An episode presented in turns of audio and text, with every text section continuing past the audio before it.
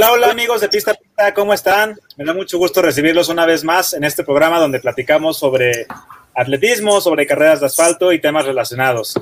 Me da mucho gusto recibir a mis compañeros de transmisión y también muchas gracias a los que están aquí conectados. Recuerden, si nos están siguiendo por Spotify, también muchas gracias. Por ahí pueden encontrar todos los, los otros programas ya en, en episodios pasados. Y también si nos están viendo en la vida fit y en Running TV, pues bienvenidos y muchas gracias por estar conectados. El día de hoy tenemos una transmisión padrísima donde vamos a hablar sobre temas de género con nuestras invitadas que en un momento les voy a, les voy a presentar, al igual que mis compañeros. Kareli, bienvenida, ¿cómo estás?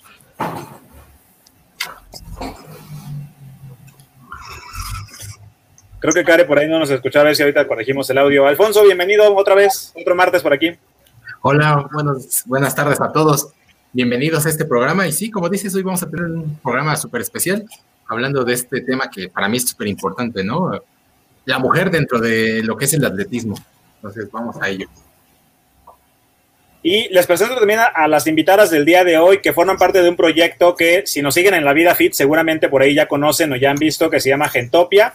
Está Cris y está Dani con nosotros. Bienvenidas. Dani, ¿cómo estás? Un gusto tenerte por aquí ahora en la plataforma también de Running TV. Muy bien, muchas gracias. Gracias por invitarnos al, al, programa y pues esperemos que aprendamos mucho y debatamos mucho sobre este tema tan importante. Como siempre, digo, a mí me encanta el tema y espero que todas las personas que nos están viendo también por ahí puedan interactuar con nosotros. Y Cristina, también un gusto tenerte por aquí ya eh, por tercera vez en esta plataforma. ¿Cómo estás? Hola, bien, bien, gracias. Gracias por la invitación y abrirnos el espacio otra vez. Pues bienvenidas. Recuerden, chicos, que los que nos están aquí, eh, los que están viéndonos, con mucho gusto pueden dejar sus comentarios y los, los comentamos en la transmisión en vivo. El tema de hoy es, es algo polémico, es un tema que, que siempre se genera debate en redes, porque pues hablamos sobre cuestiones de género y, y pues antes de entrar en materia, me gustaría preguntarles, Dani y Cristina, que nos platiquen un poquito para la gente que no conoce el proyecto de Gentopia y lo que ustedes hacen a través de esta plataforma de comunicación. Eh, pues, ¿cuál es su objetivo, más o menos? ¿Qué es lo que hacen? ¿Qué, ¿De qué se trata este tema de Gentopia? Y pues ya entramos ahí un poquito en la materia. Sí, no sé si quieras comenzar, Cris, y ya después yo te agrego algo ahí.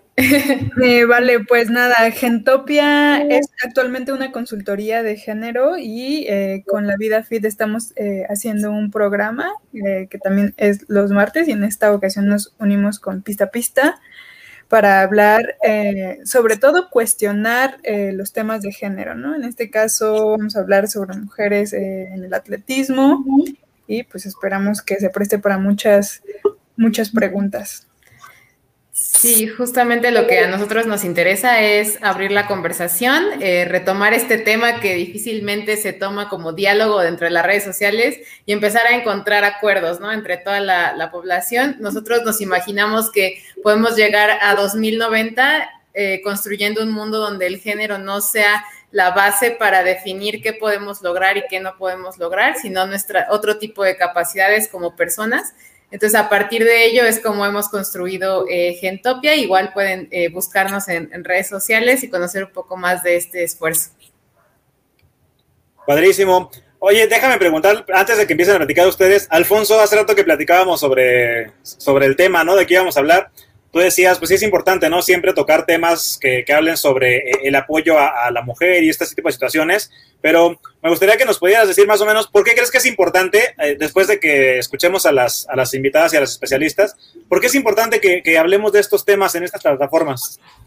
Mira, yo quiero comentar un caso muy concreto. Hace un año organizaron una carrera eh, la gente de la Comisión de Luz y al término de la carrera se premiaron a los tres chicos que ganaron.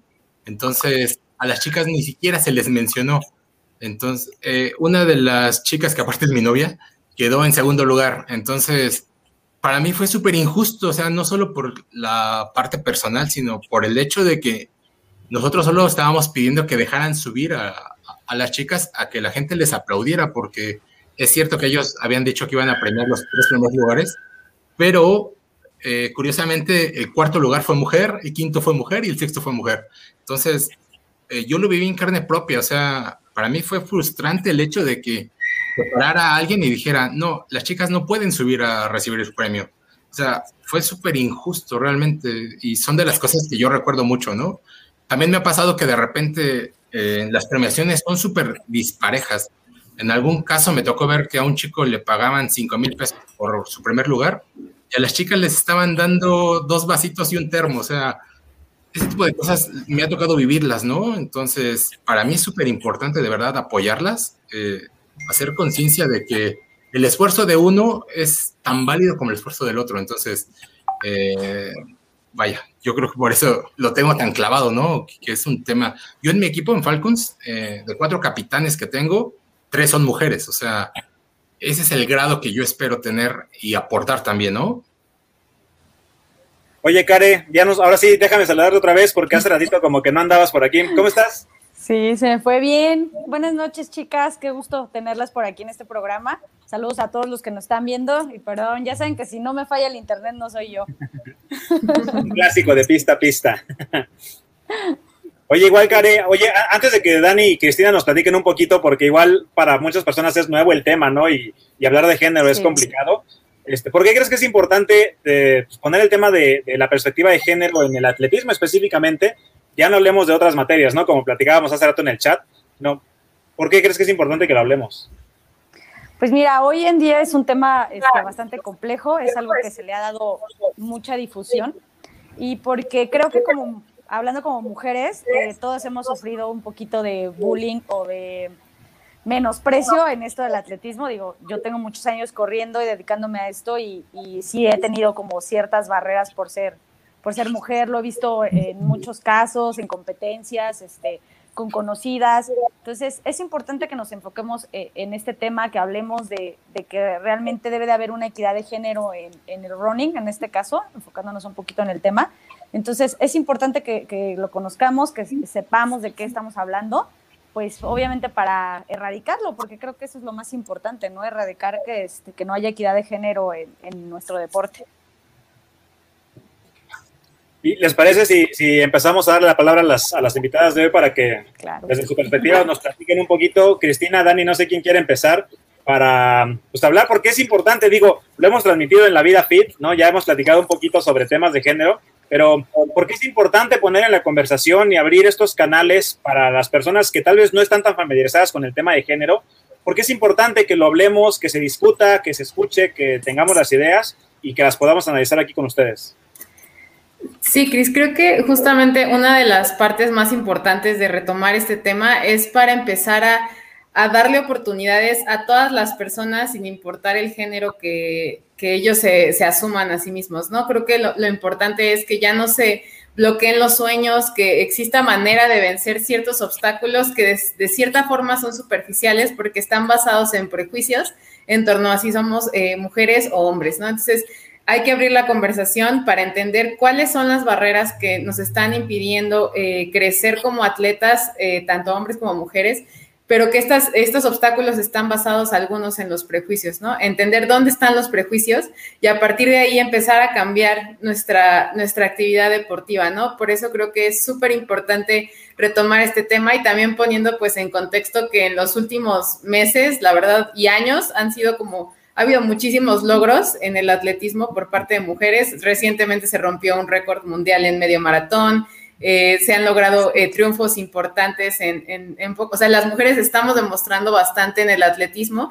Entonces creo que se tiene que hacer más visible para empezar a identificar cómo apoyar, cómo vencer las barreras que tienen que ver, por ejemplo, con salarios, que tienen que ver con, con la con la idea de rezagar a las mujeres en las competencias, de no incluirlas en, las premiaciones, de, no darles los patrocinios, el apoyo, por ejemplo, identificar esos obstáculos y a partir de ello empezar a imaginar cómo podemos empezar a cambiar hacia un futuro donde no estemos pensando tanto en, en si quién es más rápido, ¿no? Si hombres o mujeres, y quién resiste más, si hombres o mujeres, sino a, a partir de las habilidades que cada, que cada persona tiene, ver cómo potencializarlas y que pues todos seamos capaces de, tener un desempeño como atletas, ¿no? Creo que va por ahí la importancia.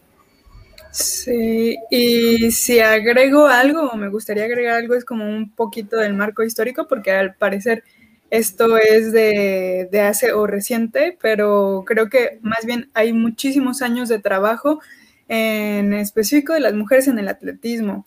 Es decir, ahorita, ahorita faltan 107 días para los Juegos Olímpicos de Tokio 2021, ¿no? Y 139 para los eh, Paralímpicos.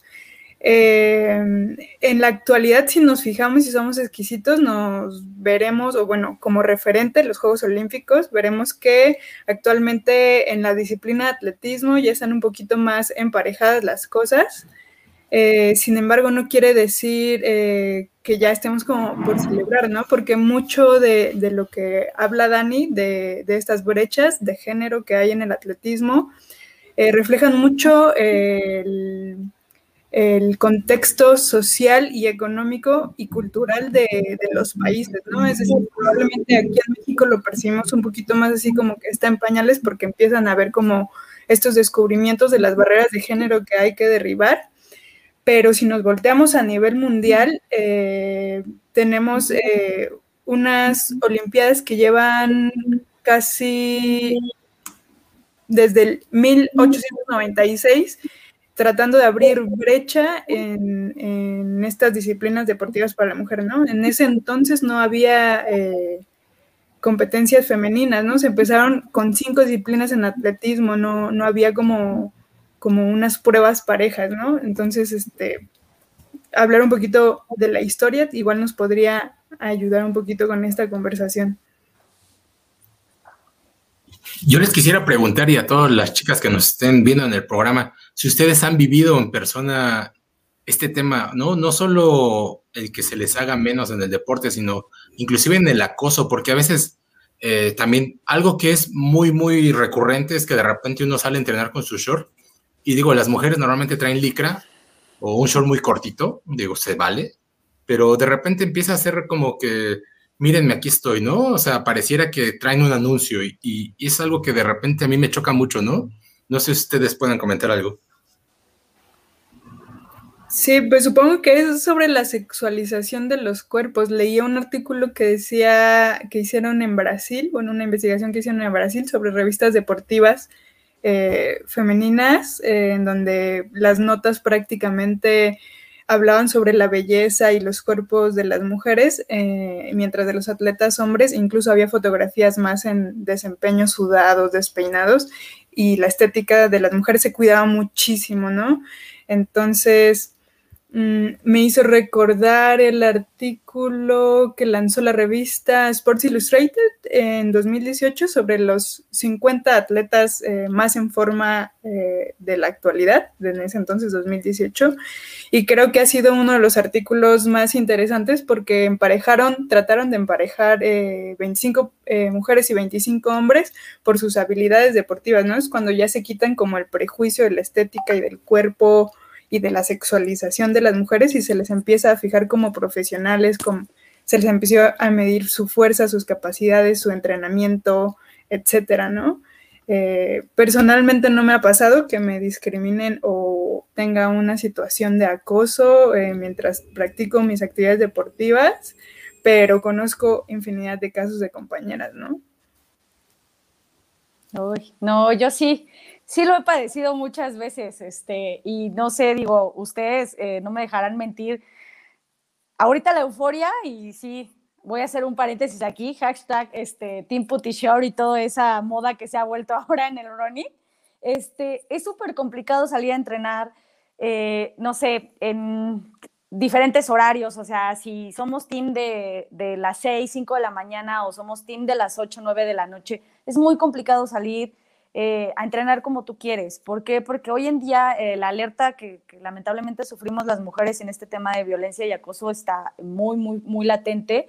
Entonces ya es la manera de que, híjole, pues si salgo este, en short o playerita de tirantes y cosas así, pues cómo voy a salir así, ¿no? Eh, pues a mí sí me pasó en una, en una competencia, salí con, con, con, este, con playera de tirantes y todo el show, y pues se me empezaba a ver el top y pues yo no, la verdad nunca me fijé, pues uno va corriendo, ¿no? Y eh, la discriminación la sufrí de otra mujer, o sea, fue así, claramente la escuché, el hecho de decir, mira, esta viene aquí a enseñar todo, en lugar de que venga a correr, viene aquí se le está saliendo todo, y dije, ok, o sea, ¿en qué momento, no? Dije, no, no, no podemos este, estar como en ese tipo de cosas, porque pues ya no hay libertad, o sea, y no es el hecho de que seamos objeto de, ni de discriminarnos entre mujeres, ni aceptar el acoso de los hombres. Creo que ese tipo de cosas son las que se tienen que dejar como muy claro, hoy en día porque pues de ese tipo de detallitos se propician otro tipo de cosas, ¿no? Entonces al rato ya no puedes ni salir a correr sola porque te pones en riesgo y al rato termina siendo tu culpa, ¿no? Entonces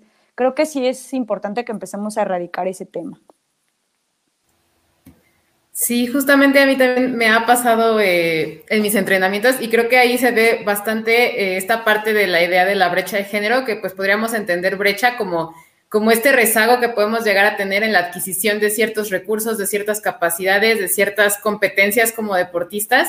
Entonces, el, el, hecho de tener que cambiar nuestros hábitos de entrenamiento porque ya es muy temprano y está muy sola la calle o es muy noche y entonces también es muy peligroso, eso también a, largo plazo va afectando nuestro entrenamiento, ¿no? Porque hay días en los que dices, bueno, ya se me hizo súper tarde, eh, ya es muy noche, no puedo ir sola porque hay un riesgo para mí, entonces ya no voy a entrenar ese día, ¿no? Entonces, ese tipo de, cambios en los hábitos que podrían parecer normales, realmente son, son algo que está afectando en nuestro desempeño como atletas, ¿no? Creo que eso a mí también me ha pasado, yo sí después de las, si antes de las 7 no entrené, ya no salgo a correr, ¿no? Porque ya está muy oscuro, ya está muy solo y y, es muy complicado, ¿no? También por la, me ha pasado en otras dos experiencias. Una es igual, yo iba en la, en la calle regresando de correr, hacía muchísimo calor y pues también traía el short.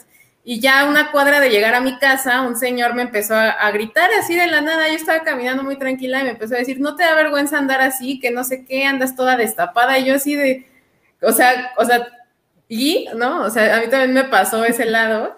Y también como comentaban hace rato, ¿no? Eh, una vez tuve una competencia igual de 5 kilómetros y pues era de esas carreras como amateur, digamos, no nada profesional, pero pues yo quedé en, sexto lugar, digamos, eh, tercero de mujeres y este, pero pues como no se premió a las mujeres, solamente hubo premio como para hombres, ¿no? Y entonces pues yo dije, pero pues si yo quedé en tercero de, esta rama femenil, o sea, y, y no hubo ninguna premiación para mujeres, y pues sí sentí feo, ¿no? Porque pues una iba muriéndose para hacer una, y hice una buena marca y así uno va muriéndose y que al final pues, no sirva de nada tu esfuerzo, la verdad es que pues también ahí lo he, lo he experimentado y creo que son esas, esos momentos en los que dices, es que ¿por qué mi género tiene que determinar eh, el resultado, ¿no? ¿Por qué mi género tiene que afectar mi desempeño, mi entrenamiento, mis rutinas, eh, pues lo que quiero lograr, ¿no?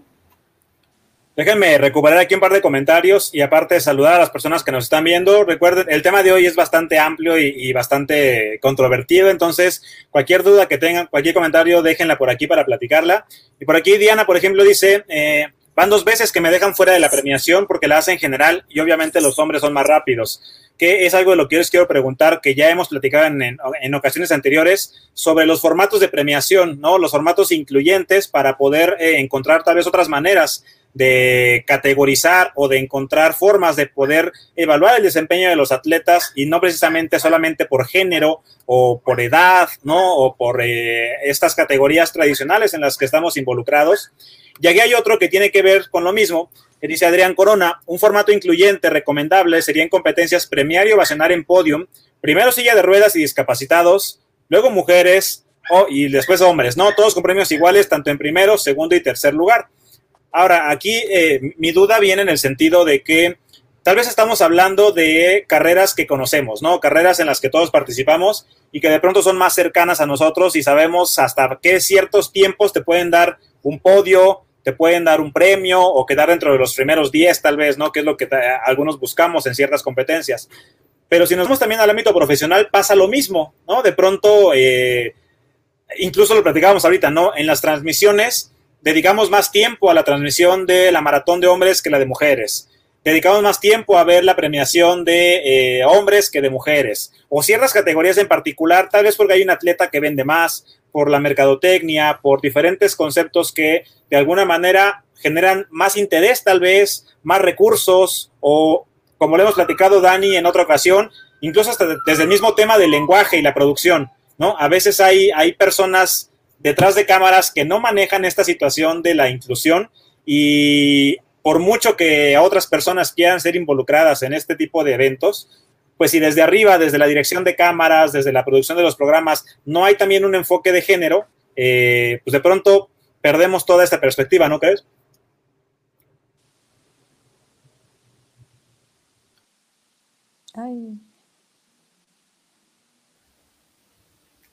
Tienes el micrófono apagado. Sí. Perdón otra vez. Eh, quería aprovechar que las tenemos por aquí para preguntarles lo siguiente. Creo que a veces es cuestión cultural, porque, por ejemplo, a mí me interesa mucho la, la participación de la mujer, pero estoy seguro que en mi caso debo de tener machismos o micromachismos que no me ayudan a superar esta parte, ¿no? O que no puedo aportar correctamente lo que debe ser eh, en el tema de género. Pero nos podrían ustedes mencionar cuáles son los más recurrentes o cuáles son los que ustedes han notado que, que persisten en la sociedad? Yo creo que uno de los más recurrentes es con respecto a la fragilidad femenina. Em, muchas veces, este, incluso en las Olimpiadas, ¿no? A pesar de que el programa de las Olimpiadas de esta edición 2021 en Tokio eh, ya tienen eh, un poco más cuadradas eh, las competencias, es decir, se hacen los relevos. Este, esta edición van a meter un relevo mixto, creo que en 200 metros. y hay 23 competencias, este, disciplinas femeninas este, versus 24 masculinas. Aún esta sutileza con la que voy a, basar el ejemplo es la, por ejemplo, la competencia de los ciento, de las vallas, eh, que es este, en hombres, por ejemplo, les van a poner 110 metros y la diferencia de las mujeres es 100 metros.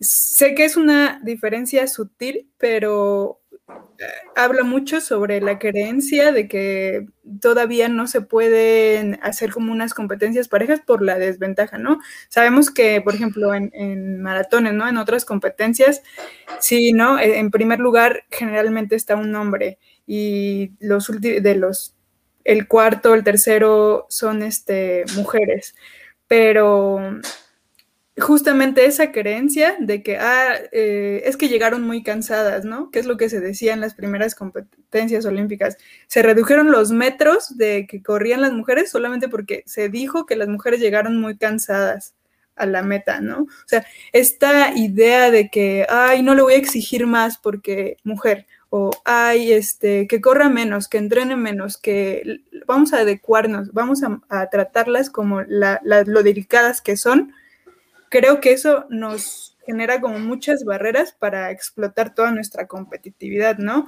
Que el, de, el hecho de que vaya al gimnasio y me pongan, ay, ponte cierto peso de mujer, ¿no? O ponte a correr un poquito menos, ya te limita todo tu entrenamiento, ¿no? Mientras podrías estar como explotando el máximo según tus capacidades. Yo creo que esa sutileza que ajá, es no es micromachismo, es machismo, ¿no? La fragilidad este, del cuerpo femenino es la que limita y hace sutilmente la diferencia.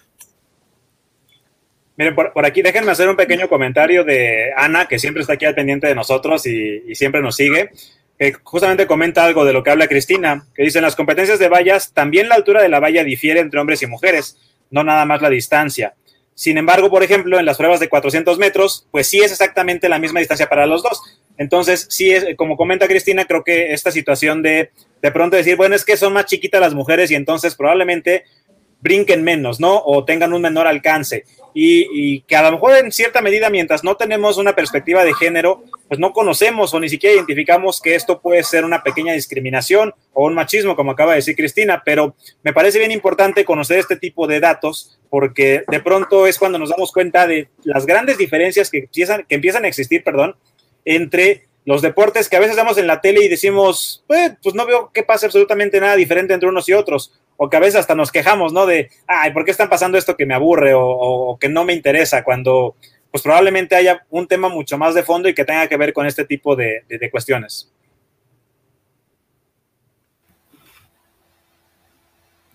Sí, y justo también tiene mucho que ver, como decías ahorita, lo de el tamaño de los obstáculos, es un prejuicio de género, ¿no? Porque justamente ahorita yo estaba pensando en, el maratón de, Londres del año pasado, cuando estaba Kipchoge buscando eh, la marca y que no lo logró, y que después estaban peleando el primer lugar, no me acuerdo quién ganó el maratón de Londres, pero recuerdo que en los últimos, eh, el, último kilómetro iban eh, peleando por, por ir al frente un, un competidor súper alto eh, de piernas muy largas y otro competidor eh, un poco más, eh, de estatura más baja y con piernas más cortas. y, ganó la potencia más que la estatura, ¿no? O sea, ahí ganó, ganó el chavo que traía la, que, tenía una estatura más baja, pero traía una potencia impresionante en las piernas, ¿no? Entonces, justamente el decir es que las mujeres están más bajitas y entonces tienen, eh, tienen que, saltar obstáculos más pequeños, ahí viene otra cuestión, ¿no? No necesariamente es una cuestión de género, sino qué tal que, que alguien más bajito del estándar tiene una potencia, una fuerza impresionante en las piernas porque lo ha trabajado, ¿no? Entonces, es como esta parte de, de los prejuicios o estos micromachismos que van surgiendo y también por otro lado, como decía eh, Cristian hace ratito, en la cobertura mediática, a veces hasta en pequeñas cositas uno se da cuenta de este enfoque en el que una, o sea, pasan dos cosas. Una es que siempre se busca la competencia de quién es mejor, hombre o mujer, y otra es, empiezan a surgir como estos detallitos de la sexualización del cuerpo, ¿no? Por ejemplo, mientras estaba leyendo hoy en la, en la mañana un poco sobre justamente el primer eh, relevo, la competencia de relevo mixto que hicieron en el, en el Mundial de Atletismo de, Doha, donde fue el primer experimento que hicieron en, en 4x400, que compitieron equipos de hombres y mujeres y de hecho se rompió un récord mundial en estos equipos. Me llamó mucho la atención un comentario de la nota que yo estaba leyendo porque decía, eh, y el equipo de Japón eh, fue el único que dejó a, una mujer cerrar y entonces todos los hombres la pasaron en los últimos segundos, ¿no? Y dices, bueno, o sea, ¿por qué hacer ese énfasis en que como era mujer la pasaron los hombres más rápido, ¿no? O sea, ahí hay un micromachismo muy evidente en la nota porque te está diciendo que, ah, pues como era mujer, no, pues se la llevaron, ¿no? Porque ella era más lenta. Entonces, ese tipo de mensajitos que necesitamos editoras o, editores con perspectiva de género para decir, oye, aquí hay un prejuicio, ¿no? O sea, matiza tu comentario, ¿no? Son esas pequeñas cositas las que muestran esta clase de, problemáticas. Y, es que aparte lo vemos en, cuestiones, eh, no nada más, por ejemplo, lo que comentábamos, ¿no? Recuerdo la transmisión precisamente hablando de Londres, ¿no? Ese maratón del año pasado todo el mundo se enfocó en decir, ah, pues sí, mira, ahí viene Kipchoge, el hombre más rápido, ¿no? Y viene Mo Farah, la estrella de, Inglaterra. Y de repente, o sea, nos chutamos toda la transmisión de los hombres y de repente pasaban dos que tres episodios de las chavas y obviamente realmente el maratón de las chavas fue un maratón de calidad porque no era este, perspectiva que una este, chica que fue Sara, no me acuerdo, Sara, no me acuerdo su apellido, este, estadounidense, pues rebasara a las kenianas y lograra este, ser segundo lugar y cerrara con una potencia que cualquier hombre envidiaría. Ahora, también lo vemos ya de manera este, más concreta, creo, lo, puede ver Alfonso en su equipo, lo, hemos visto en, mujeres aquí en México. Hay mujeres que tienen mejores tiempos que los hombres en cualquier tipo de competencia, sea maratón, sea medio maratón, o sea, ¿cuántas mujeres realmente hemos visto este, correr una distancia y dices, oye, no manches, o sea, esa chava se está llevando de calle a los hombres? Ya no debemos de... Este, de estigmatizar el hecho de que, ay, es que una mujer es más débil, es que una mujer no puede tener un podium o una mujer no puede este, ser más rápida que un hombre, porque lo hemos comprobado que hoy en día los tiempos de las mujeres han sido superiores eh, en los hombres, o sea, bueno, ya hablando de, mortales, ¿no? Entonces, ese tipo de cosas son las que, como dicen, siempre le damos énfasis, sobre todo en el atletismo, a los hombres y pues dejamos de lado a las, a las mujeres que realmente tienen mejores marcas, eh, ya hablando de otro punto que yo quiero tocar es la publicidad que se le hace a un hombre. O sea, creo que yo no he visto eh, el marketing que trae, por ejemplo, un Juan Luis Barrios con Gatorade, con Nike, que lo traiga una chica que trae los, mismos tiempos o que puede traer mejores tiempos que, ellos, ¿no? Ese tipo también de, no darle el reconocimiento a las mujeres es lo que ha repercutido ahorita en la sociedad de que pues no haya una equidad en, en ese aspecto. Yo ahí pienso que es un tema que se va a ir a, se va a ir terminando con el tiempo, porque, por ejemplo, México es un país de fútbol. Entonces, el fútbol masculino viene desde los 1900, ¿no? Entonces, toda la publicidad y todas las marcas han enfocado por años a cubrir a los hombres. Hoy en día ya tenemos, afortunadamente, fútbol femenil, se empieza a tener cierta cobertura, se empieza a tener ciertas estrellas. Ahí también todavía veo un problema de que de repente se buscan las chicas que sean bonitas, que sean atractivas justo para promocionar estas marcas en lugar de buscar el talento, ¿no? Pero, pero creo que es una cosa que se tiene que ir acabando en cuanto las marcas se den cuenta que promocionar a las mujeres también funciona, ¿no? Entonces, eh, yo creo que funciona para todos los deportes. En el atletismo hemos visto a mujeres muy competitivas que se van acercando a las marcas de los hombres y creo que eso no tiene fin. Creo que es algo que tenemos que promover, que tenemos que seguir buscando y que tenemos que tener hasta cierta paciencia como hombre. En mi caso, yo creo que tenemos que respetar ese esfuerzo y promoverlo. Ahora aquí hablamos de, algo bien interesante eh, porque empezamos a platicar sobre marcas, sobre tiempos, etcétera, etcétera. E indudablemente no podemos negar que tenemos esta creencia generalizada correcta o incorrecta, no podría ponerle como tal el calificativo porque pues igual no conocemos toda la perspectiva, ¿no? Y el lenguaje y la inclusión, etcétera, etcétera, de que si es hombre es más rápido, si es mujer es más lenta, ¿no? Lo que decía Dani, pues es que pusieron una mujer, entonces por eso la rebasaron, cuando se pudo dar el caso de que ponían a un hombre y también lo hubieran rebasado. Y que algo que hemos platicado es que justamente en esta parte de la cobertura mediática, pues cuando es un hombre seguramente no hubieran hecho hincapié en que pues es que era más chiquito y por eso lo pasaron sino seguramente eh, hubieran buscado el tema de eh, es que no se preparó bien, es que no es su competencia, es que no estaba en ritmo, etcétera, etcétera.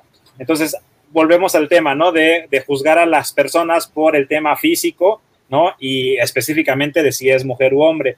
Y me gustaría aquí hacer un, una, mostrar un comentario que, que creo que va también a un tema y justamente lo que ustedes trabajan con Gentopia, pensando en esta sociedad de 2090 y que probablemente sea muy diferente o ojalá sea muy diferente, ¿no? A la que tenemos el día de hoy, que nos dice aquí Ana Pantoja, podría haber incluso competencias mixtas de personas con complexiones y pesos similares sin importar el género.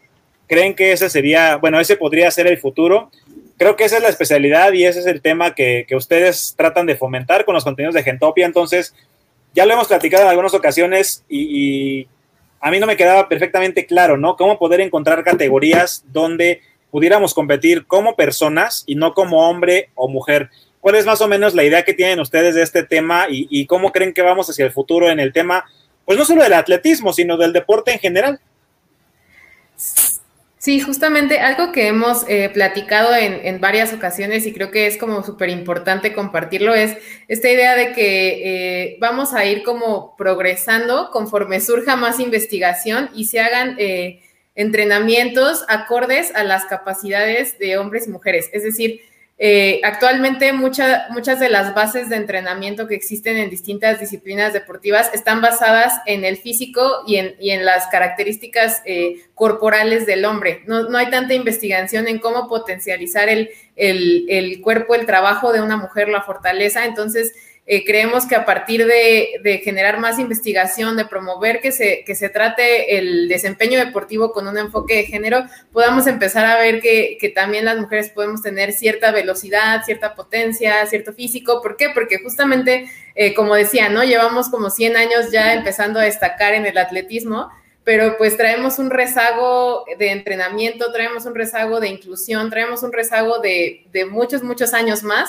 en el cual estamos, y se ha peleado, ¿no? Ha habido como muchos casos súper emblemáticos en el atletismo y en el running en general, de mujeres que han peleado por su lugar, que han peleado por destacar, y eso ha implicado también que les cueste un poco más, ¿no? Entonces, eh, creemos que sí se puede llegar a, dar el, momento en el que empiece a haber competencias mixtas. De hecho, a mí me llama mucho la atención este caso del, del primer eh, relevo mixto que hicieron en el Maratón Mundial de Atletismo, porque justamente fue como una prueba piloto para ver si empezaran a incluir este tipo de competencias en las Olimpiadas, ¿no? O ya en, otro tipo de, espacios.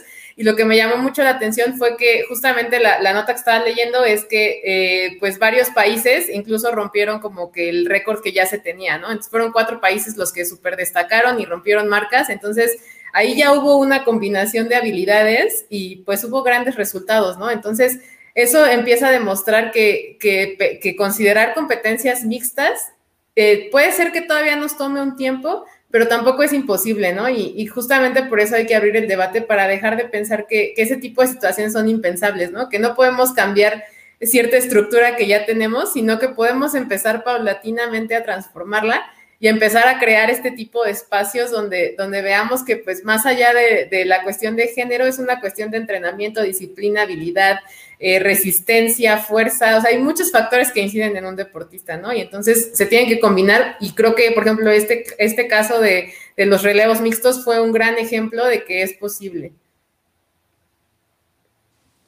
Y es que, bueno, yo saliéndome un poquito del running, de otro tema que también eh, conozco y he visto en la práctica del taekwondo, tiene años que se ha buscado hacer esa inclusión eh, en el ámbito de eh, que sean las competencias mixtas, porque al final del día cuando tú entrenas, digo, yo entrené muchos años taekwondo, es raro que en las clases o en tus entrenamientos estés entrenando con pura mujer. Obviamente el contacto era hombre-mujer, eh, nos agarrábamos, ahora sí que literal, a golpes hombre-mujer, ¿no? Entonces, ¿por qué hacer esa distinción ya a nivel competitivo en unas Olimpiadas? O sea, el hecho de que pueda incursionarse la, la situación de las competencias mixtas debe de ser en cualquier deporte, porque al final del día todos entrenamos con hombres, todos entrenamos con mujeres, en el ámbito del running la mayoría de los entrenadores son hombres, entonces esa incursión sí debe de, empezar a fomentarse, ojalá se haga para todos los deportes, así como dicen ya el soccer ya eh, es un este, asunto este, que ya resalta mucho la mujer, pero también en el soccer podría ser mixto, o sea, si en la escuela juegas este, con hombres y mujeres, en el básquet juegas con hombres y mujeres, el voleibol, lo mismo. O sea, es abrirle la, la brecha, como ustedes dicen, a que las competencias mixtas se hagan en todos los deportes, ¿no? Y ojalá, pues, en ahora sí que en un lugar en concreto, pues podría ser las Olimpiadas, ¿no? Que ahí empiecen, empiecen perdón, a incursionarse eh, en esta parte. Oye, Cristina, déjame preguntarte ahorita, aprovechando que Care tocó el tema de los deportes de contacto, que pues tú tienes experiencia en este sentido. Eh, ¿cómo, se, ¿Cómo se manejan y cómo podríamos encontrar, cómo podríamos disminuir esta brecha, primero mental, ¿no? De que es que es mujer, le van a pegar más fuerte, pobrecita, este, pues, seguramente la van a lastimar. Y después llevarla ya también a los ámbitos profesionales. ¿Cómo lo ves tú que justamente estás metida como en este tema y que lo practicas sobre todo? Sí, pues justo, ¿no? O sea, retomo nuevamente. Si, si mientras tu entrenador te prepare y reconozca como todas tus, tanto límites como eh, cosas que, te hacen eh, funcionar como peleador, como peleadora, eh, ya estás del otro lado, ¿no? O sea, siempre se busca la competencia. Creo que lo, bonito del arte marcialismo es que siempre se busca como la competencia contigo mismo, a pesar de que estás con una, persona enfrentándote a golpes y así como toda, todo lo que implica este esfuerzo físico. Eh, lo relevante es este que es superarte sobre ti mismo, ¿no? Entonces, eh, yo creo que en psicología deportiva lo que vale mucho para, para la, pena es uno, deshacerse de prejuicios en cuanto a los cuerpos, ¿no? Porque también es como el estereotipo de ah, eh, mujer musculosa, eh, como no es atractiva. De hecho, en las competencias, este, eh, de artes marciales, este, siempre se resalta como un poquito también, ¿no? Se, no se deja a la ligera la masculinización deportiva, entonces este, ponen en los posters, en, los, en las tarjetas de, de datos de las peleadoras como la foto linda y el pelo al, alaciado, ¿no? O sea, son ya cosas que yo estoy como cuestionando ya muy a la gentopia, ¿no? pero en la medida, creo que ya, ya me estoy yendo, eh, pero en la medida creo que en la que em, te traten o traten de hacer tu entrenamiento con base a todas tus competencias, se logra. Y de hecho, regresando al atletismo y en específico los Juegos Olímpicos, me parece que eh, está surtiendo efecto, ¿no? O sea, tan solo como el riesgo que toman de, una competencia olímpica que da como reconocimiento y respalda como a nivel mundial. Eh, que se atrevan a hacer una competencia de relevos mixtos ya oficialmente, ya, ya habla como de un desprendimiento, un prejuicio, ¿no? O sea, yo alabo muchísimo estas competencias de Tokio 2021 porque en atletismo es la primera vez que estamos muy cerca de hacer como algo casi ya encaminándose a lo mixto. O sea, ya los récords están más cerca, ¿no? Están un poco más cerrados. Me interesa muchísimo ver cuál, cuáles van a ser las marcas de, esta edición de las mujeres para tal vez que se empiece a, a encaminar hacia, bueno, ya estamos este, con marcas cerradas, ya tenemos este, los relevos mixtos, probablemente en una segunda, en la próxima edición ya empecemos a tener como un, eh, unos 100 metros mixtos, no sé, 800 metros, ¿no? O sea, veamos, o sea, yo creo que tirándole al futuro, para allá va.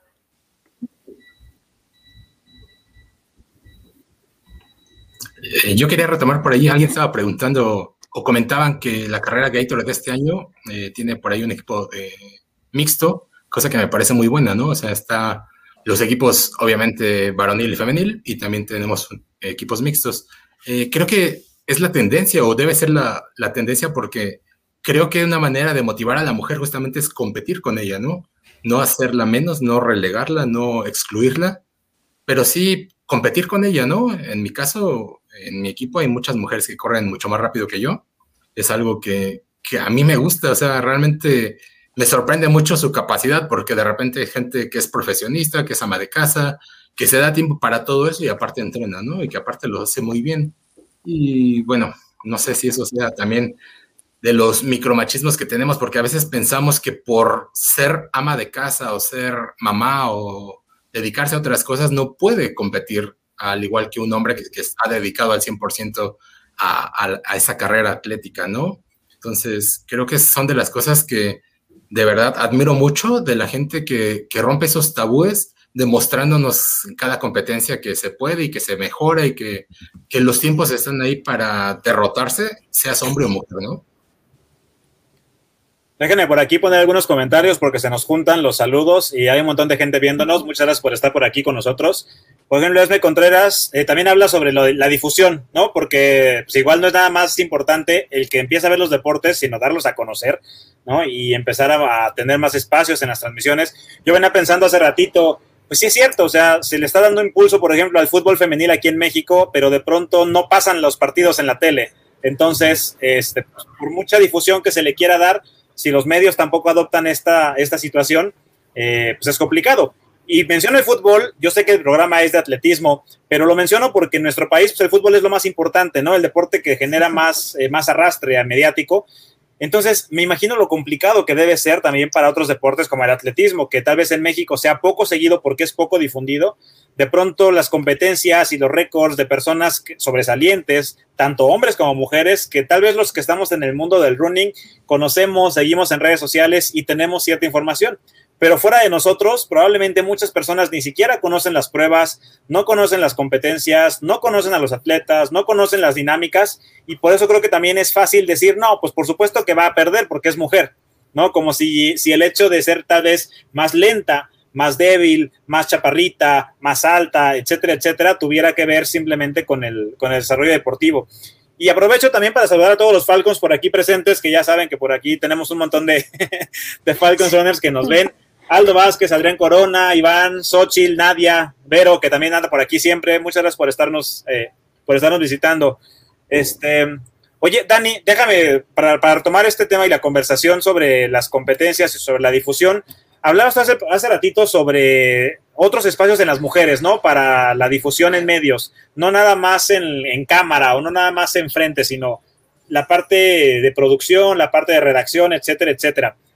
¿Se está haciendo algo en México en este sentido? Eh, ¿Estamos avanzando un poquito en estos temas o, crees que vamos como muy rezagados? Digo, es algo que yo no conozco y, no sé si ustedes tengan ahí un poquito de datos sobre si vamos bien o de plano estamos perdidos en, la nada. Eh, mira, desde mi experiencia como periodista, desde ya trabajando en distintos medios y todo, te puedo decir que como tal, todavía hay mucho prejuicio de a dónde deben de estar haciendo cobertura mujeres y a dónde deben estar haciendo cobertura hombres. En los medios, digamos, más importantes de, México, todavía existe un poco ese prejuicio. Sin embargo, creo que vale la pena destacar los esfuerzos desde el ámbito independiente de, mujeres que les gusta el, ámbito eh, deportivo, que les gustan diferentes disciplinas y están creando espacios, están creando podcasts, están abriendo debate desde sus propios eh, lugares de transmisión para poder empezar a comunicar esta parte del deporte, ¿no? Tengo, tengo amigas que, ya abrieron sus podcasts sobre fútbol femenil, tengo amigas que están abriendo podcasts sobre eh, deportes de contacto, entonces eh, creo que creo que como, como ha tenido que pasar en distintos espacios, incluido el atletismo, incluidos los deportes, creo que hemos peleado por, por ganarnos un espacio, entonces yo creo que sería muy interesante que poco a poco eh, pues se vaya abriendo el espacio a que también en las direcciones editoriales de, medios deportivos pues se dé lugar a, a las mujeres, ¿no? En, mi, experiencia, digo, no, no voy a mencionar los, los medios para no quemar a nadie, pero al menos puedo decir que donde, donde yo estuve trabajando durante poco más de, un año y que más o menos todavía estoy ahí colaborando, en la parte directiva o en la parte de la dirección editorial, en ningún área había una mujer. Eh, en la parte de la redacción, en la parte del reporteo, sí, pero en el área de, de dirección editorial, donde se establecían los estándares de coberturas, no había ni una sola mujer, ¿no? Entonces, eso ya desde una experiencia y también como lo he visto en otros medios, falta mucha apertura a la parte directiva, ¿no? O sea, al menos ya se está abriendo camino a que nos permitan ir y, hacer nosotros las, coberturas de, los partidos, de las competencias y todo, pero todavía falta ese enfoque en el estilo de los medios, de cómo van a tratar la cobertura eh, eh, de, cada disciplina, ¿no? Además, también esta parte de, las conductoras creo que es, es, una problemática porque igual, o sea, eh, se les trata de una forma enfocada en la sexualización de su cuerpo, en donde, o sea, obviamente, eh, lamentablemente hay mucha discriminación de si tienes que lucir de cierta manera para aparecer en un programa, ¿no? Porque si no luces de esa manera, pues no, no recibes la atención debida, ¿no? Por más que sepas muchísimo, de, de, ese, de, esa disciplina o de ese deporte, ¿no? Entonces creo que todavía nos falta muchísimo. En, en mi experiencia creo que, creo que sí hay eh, todavía un rezago muy grande, sin embargo creo que hay muchas mujeres que están diciendo aquí estoy, quiero meterme, quiero entenderlo, quiero analizar y, y están abriéndose sus espacios, ¿no? Creo que eso es lo, lo reconocible aquí en México. Sí, justo como, como dice Dani, yo creo que, ajá, no solo, creo que en cobertura se está avanzando porque gracias a ello todos aquí eh, conocemos como los avances de fútbol femenino y los logros que están haciendo y las pequeñas luchas que están haciendo colectivas, tratando de hablar de podcast de fútbol y mujeres en el deporte, iniciativas como La Vida Fit que está hablando de deportes y, y las mujeres pero mucho de lo que se tiene que trabajar es mucho en la calidad eh, de, esas notas, ¿no? Eh, cuando hablamos de perspectiva de género, no hablamos solamente de que, ah, que se hable de la mujer que logró este campeonato, sino cómo se habla de esa mujer, eh, qué atributos se le hace, se, resaltan en esa nota.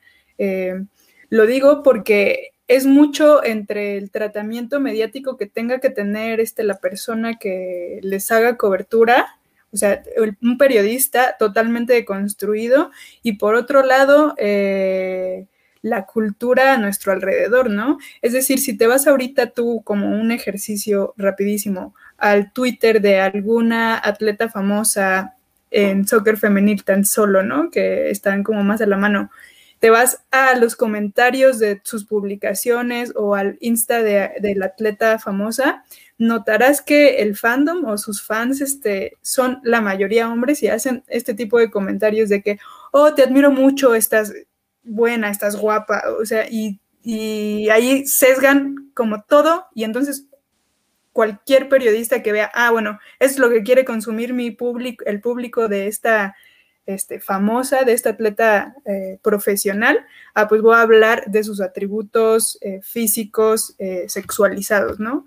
O sea, creo que va junto con pegado y creo que es algo que nos debemos de empezar a cuestionar incluso nosotros mismos, ¿no? ¿Por qué admiramos al chicharito, ¿no? Suponiendo que también las mujeres se sexualizamos. No suponiendo, ¿no? Sexualizamos también.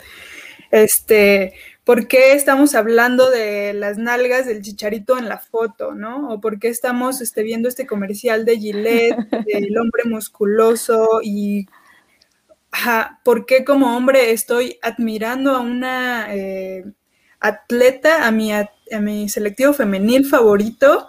¿Es por las mujeres realmente y su profesionalismo y porque en realidad están haciendo la diferencia? ¿O, o porque estoy sexualizando sus cuerpos y lo único que quiero consumir es lo guapas que se ven? ¿No? Mm, creo que va por ahí. Y es que sí, o sea, no, no nos hemos como puesto a ver que, que, también nosotras como mujeres, este, pues ponemos esos este, estereotipos en los hombres, ¿no? O sea, no nada más hablando de, de nosotros exigimos y queremos como que no se vea esa parte de, de, de, la situación de, ay, es que está muy guapa, está muy buena y todo el tema, pues si nosotras también somos así, ¿no? Y bueno, yo voy a retomar un punto que pues yo también fui como partícipe de ese tipo de cosas y de burlas. También nosotros hemos fomentado el que las mujeres no sean reconocidas por muchos aspectos. ¿Qué pasó ahorita con el tema de la pandemia? Digo, yo no la conocía, se volvió muy viral. Pues Bárbara del Regil, por ejemplo, ¿qué hicimos nosotros con ese tema? Criticamos, este, la pusimos así como, híjole, eh, era este, el trending topping de, de memes y lo que ustedes quieran, ¿no? Pero creo que ahí sí, por ejemplo, cometimos ese, ese error de, ponerle una etiqueta a algo que nosotros queremos erradicar, ¿no? El propiciar que a la mujer se le vea con otro fondo menos de, de lo que es, ¿no? O sea, pues la chica es una mujer atlética, demasiado atlética, alguien que le encanta, alguien que a lo mejor nosotros no este, concordamos con sus ideales, con su forma de ser, con este, lo que pueda ella expresar, ¿no? Pero creo que esa parte es la que nosotros también como mujeres y como este, sociedad y sobre todo en redes sociales no debemos de, de, volver a cometer ese tipo de errores, ¿no? O sea, la mujer, ella es de esas personas que dice, yo motivo, yo puedo hacer lo que, lo que sea para motivar a las demás personas y nosotros lo tomamos como burla, ¿no? Y es ahí donde también debemos de empezar a erradicar ese tipo de cosas que los influencers tienen mucho peso hoy en día, sean hombre o mujer, entonces sí hay que empezar a darles ese lugar en, donde la gente que quiere los pueda seguir, la gente que les gusta está ahí y no este, poner ese estereotipo de, ah, es que la mujer está bien buena y pues nada más la voy a seguir por eso, o es que el hombre está bien bueno y nada más lo voy a seguir por eso, ¿no? O sea, hay que dejar un poquito ese tipo de, de, detalles a un lado y enfocarnos en lo que ellos nos pueden aportar a nosotros como, como sociedad, ya sea hombre o mujer. Bueno, nos quedan cinco minutos. Yo quisiera este, comenzar a despedir el programa, pero eh, antes que eso quería hacerles una pregunta muy concreta, ¿no? Eh, aprovechando a Cristina y a Dani. Eh, ¿Qué podemos hacer nosotros como sociedad, no solo como hombres, sino como sociedad, para apoyar a la mujer? entiendo el tema de que nos da a todos miedo entrenar en la noche, de repente entiendo que a la mujer es más difícil, ¿no? O muy temprano, ir solos, entrar al parque, salir de él, usar cierta vestimenta. ¿Cómo podemos nosotros ayudar y aportar? O sea, a veces es más fácil tratar de cambiar la sociedad o inventar una nueva sociedad, ¿no? No sé ustedes cómo lo vean. Sí, pues creo que eh, yendo a lo, a lo que es posible, pues justamente empezar a transformar y entender que la transformación toma tiempo, ¿no? O sea, no, no podemos esperar que la inclusión se dé pues en dos días, en, un mes, o sea, va a ser algo, ha sido un proceso lentísimo de muchas décadas, entonces creo que, creo que por ahí, primero entender que la transformación toma tiempo, porque a veces decimos, ay, no es que eso, para que eso pase, tienen que pasar 100 años, ¿no? Pues tal, tal vez sí, ¿no? Pero pues si no empezamos desde ahorita a analizar, a discutir, a ver cómo podemos trabajar eso, creo que creo que ya es ahí un avance. Por otro lado, yo agregaría la parte de, de la motivación. Es decir, eh, está comprobadísimo que en deportistas una de las cosas que te potencializan es que haya alguien que te motive y no alguien que te ponga límites, ¿no? Por tu género. Así de, o sea, esa parte es súper importante. Entonces, creo que por otro lado es la cuestión de la, de la motivación. Y yo también agregaría otra parte que es el, cuestionar incluso a las instituciones, cuestionar incluso a estos prejuicios que se tienen y, y si en una competencia estamos viendo que hay una, situación de exclusión, una, situación de discriminación, pues justamente, ¿no? Alzar la voz, comentarlo, quizá no necesariamente discutir, pero sí decir como, oye, ¿por qué estás permitiendo que esto ocurra? Eh, pues si, todos tenemos las mismas capacidades, ¿no? Entonces quizá alzar un poco la voz y empezar a transformar, ¿no? Y empezar a compartir esta información con, con personas que quieran entrar al debate y quieran empezar a transformar. Creo que esas serían las, las partes que yo, que yo consideraría relevantes. Igual que, lo que comenta Alfonso, a mí me parece, y, según lo que he platicado con Dani y con Cristina en, la vida fit, en otros programas, creo que lo más importante o lo que yo considero fundamental, en primer lugar, es informarnos, porque de pronto, para entrarle al tema, pues tenemos que saber un poquito, ¿no? De dónde viene, como decía Cristina, el contexto histórico, que de pronto pensamos que es de ahorita, pero que trae mucho de cola, ¿no? Que viene un, un montón de tiempo atrás y que de pronto cuando le queremos entrar al tema, eh, pues no sabemos ni por dónde o no sabemos eh, cómo empezar. Entonces creo que iniciativas como la de Gentopia, ¿no? justamente que Cristina y Dani representan el día de hoy, creo que es una gran oportunidad, así que los invito a buscarlos en redes sociales, a, conocer este proyecto, a seguirlos por ahí en Twitter, en Facebook, que es donde yo, yo las veo un poquito más activas y publicando como un montón de, de cuestiones que no nada más tienen que ver con el deporte, sino con la cuestión de la sociedad en general porque como decía Alfonso, y me gustaría retomarlo, de pronto eh, aquí cerramos el tema a la actividad deportiva, pero estamos hablando de un contexto global, de un contexto sociocultural incluso, ¿no? Donde de pronto, no nada más en el deporte, sino en muchas actividades consideramos que simplemente por ser mujeres ya eh, hay que pagarles menos, hay que ser menos o hay que eh, darles un lugar especial. Y, yo pienso, por ejemplo, en este tema de las coberturas deportivas, donde a veces, por ejemplo, llega el Día de la Mujer y todos los programas son transmitidos por mujeres, y pensamos que entonces ya hay inclusión de género, ¿no? Porque solo salen mujeres en pantalla este día. Pero cuando sexualizamos a la mujer, cuando no hay mujeres detrás, cuando la producción la manejan hombres o personas que no tienen esa perspectiva, pues caemos en lo mismo. Estamos maquillando nada más el contexto inicial, pero pues el problema de fondo no se resuelve. Así que yo invitaría a que nos informemos, a que conozcamos iniciativas como esta de Gentopia y abramos la conversación, ¿no? Que es algo de lo que hemos hablado. Escuchar el punto de vista de los otros y, abrirnos a conocer sobre otros temas de los que probablemente no vamos a estar de acuerdo, pero hasta conocer la perspectiva de los demás es donde vamos a poder eh, pues, empezar a interactuar de una mejor manera. Sí.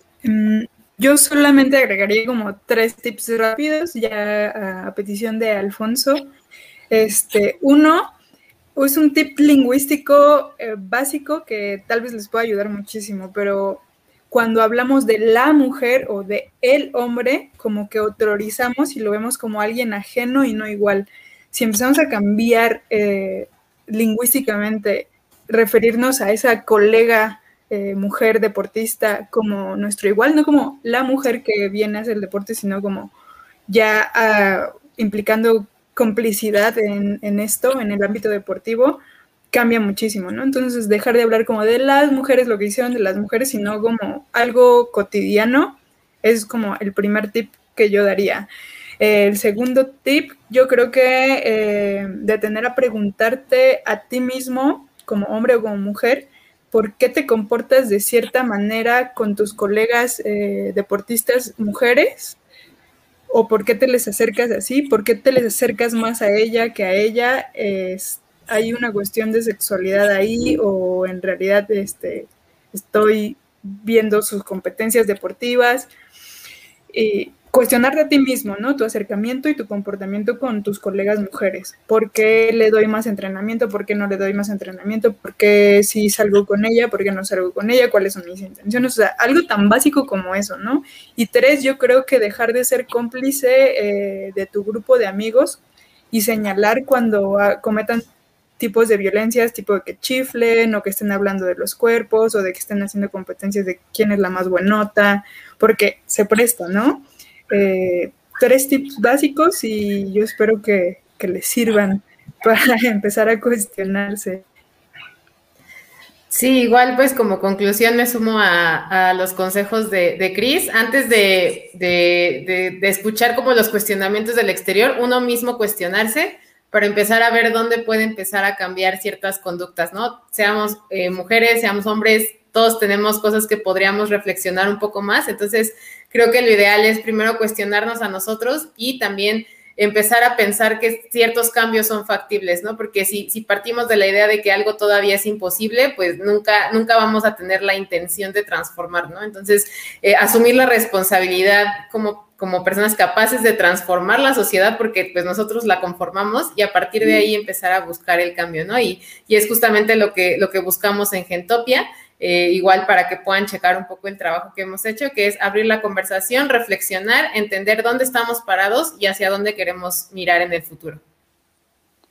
Bueno, pues chicas, Cris, Dani, les agradecemos muchísimo su participación con nosotros. Eh, a todos nuestros espectadores les damos muchísimo las gracias por haber estado aquí. Sigan a las chicas en Gentopia. Muchísimas gracias por haber participado aquí. La Vida Fit siempre aquí al pendiente del programa y de todo. Falcons, Running TV, muchas gracias por el espacio como siempre. Me despido de mis amigos Chris y Alfonso. Pues nos vemos el próximo martes aquí a las 7 de la noche. Y pues chicas, esperamos volverlas a tener en otra plática porque sí, esto es algo que todavía hay que trabajarlo mucho. Entonces, esperemos verlas por aquí. Mucho éxito en su en, este, en esta iniciativa que han estado este, llevando. Y pues gracias a todos por haberse conectado. Les mandamos un fuerte abrazo y pues nos vemos la próxima semana. Muchísimas gracias, al contrario. Gracias. Hasta luego. Bye.